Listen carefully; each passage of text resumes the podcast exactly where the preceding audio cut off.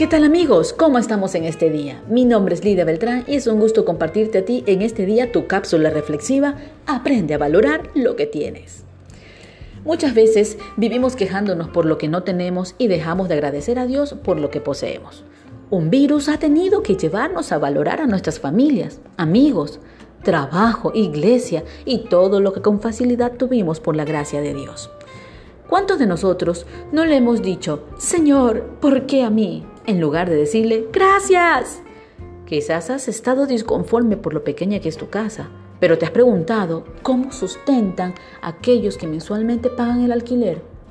Es posible que le hayas cuestionado a Dios del por qué te puso en una familia como la que tienes, pero has analizado cómo en estos tiempos hay muchos quienes han perdido un ser querido a causa de la pandemia.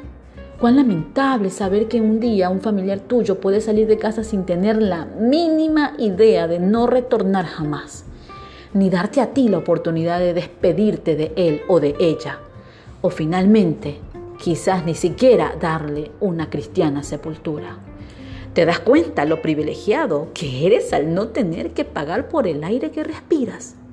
Hay personas que por falta de respiradores o quizá por no tener las posibilidades para cancelar sus requerimientos, fueron desahuciados.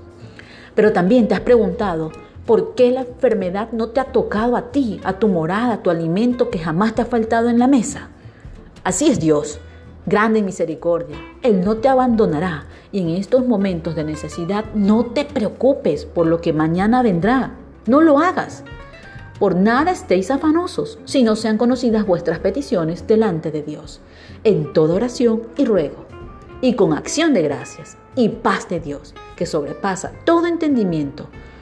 ¿Por qué? Porque la paz es de nuestro Señor Jesucristo, que ha sobrepasado todo el entendimiento, guardará vuestros corazones y vuestros pensamientos en Cristo Jesús.